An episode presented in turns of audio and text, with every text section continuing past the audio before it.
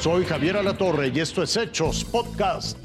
Déjeme contarle, esto es como un relato íntimo para quienes formamos parte de Hechos Sábado. Fíjese usted, la editora Alba Álvarez, que es quien se encarga de hacer, de editar, de darle música, de darle vida a todos estos reportajes que he podido compartir con ustedes a lo largo de los años, este, pues mis reportajes. Alba nos pide una vacación y se va feliz. Se va feliz la semana pasada porque se iba al paraíso.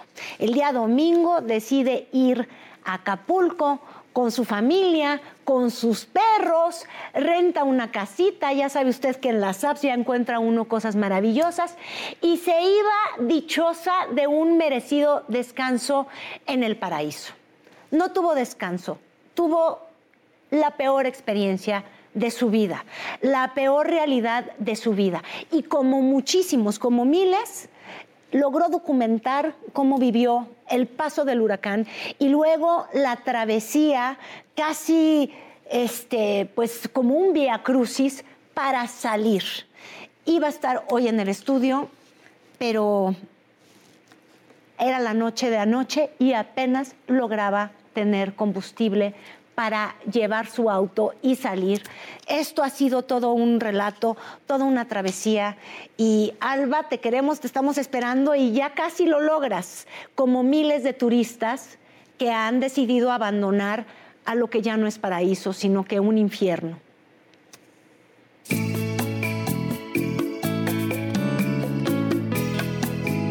El relato de Alba es uno más, sí uno más de miles a los que le cambió la vida para siempre Otis.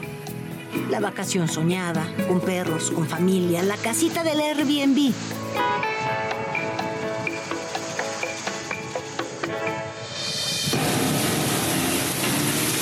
Nosotros estamos en pie de la cuesta. Y en un lapso de 48 horas, la peor pesadilla sin lugar a dudas de toda su vida como la de casi un millón de acapulqueños, porque así comenzó su infierno.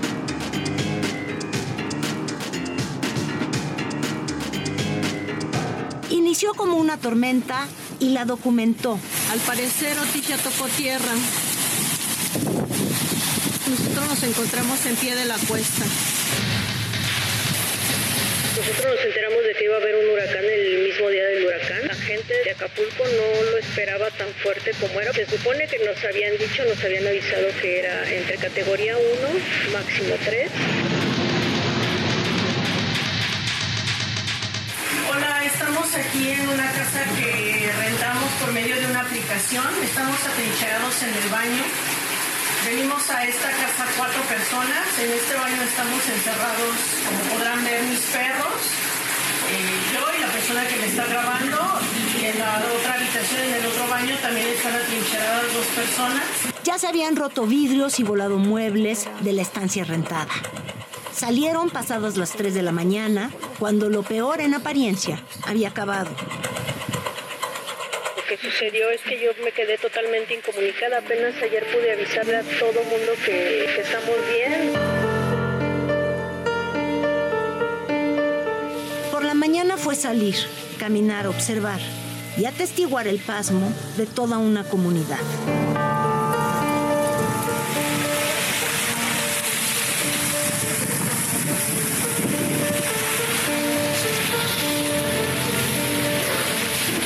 Verse en medio de la destrucción. Otis golpeó todo, ni un paso sin ver escombros, láminas, piedras, árboles incrustados dentro de las casas, tinacos regados, literal como el efecto de cientos de bombas en una guerra. En las calles la gente caminaba en silencio, con diablitos, carritos, cargando bultos. Parecía que se seguía sin entender la magnitud de lo que les había ocurrido. Alba buscó primero provisiones. Luego la gasolina. Pero Otis no dejó literalmente nada, que no fueran vidrios, ruina y rapiña. Aquí, la planta de luz. la planta de la luz. ¿Cómo está Se hizo de noche y seguían sin gasolina. En nuestra travesía por tratar de conseguir un poco de gasolina. Pedimos aventón a este autobús que amablemente nos dijeron que nos acercaban un poco para que podamos llegar a un lugar donde pues de alguna manera podamos estar seguros o en nuestro caso que podamos encontrar gasolina.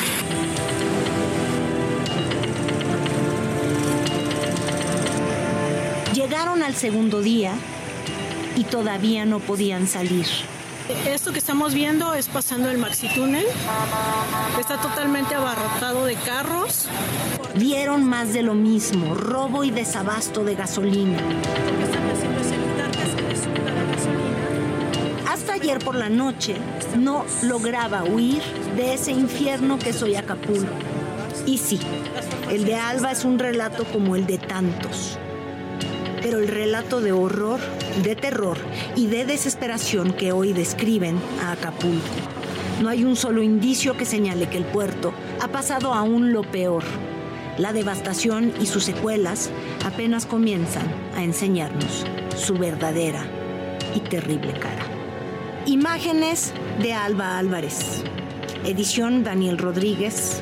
Carolina Rocha Menocal, Fuerza Informativa Azteca. Ya le decía yo que finalmente ayer, ya anoche, logró encontrar la gasolina, logró salir y sabía qué es lo que es peor, se descompuso la camioneta, pues claro, golpeada por el huracán y me mandó este video porque ella quería estar aquí en el estudio.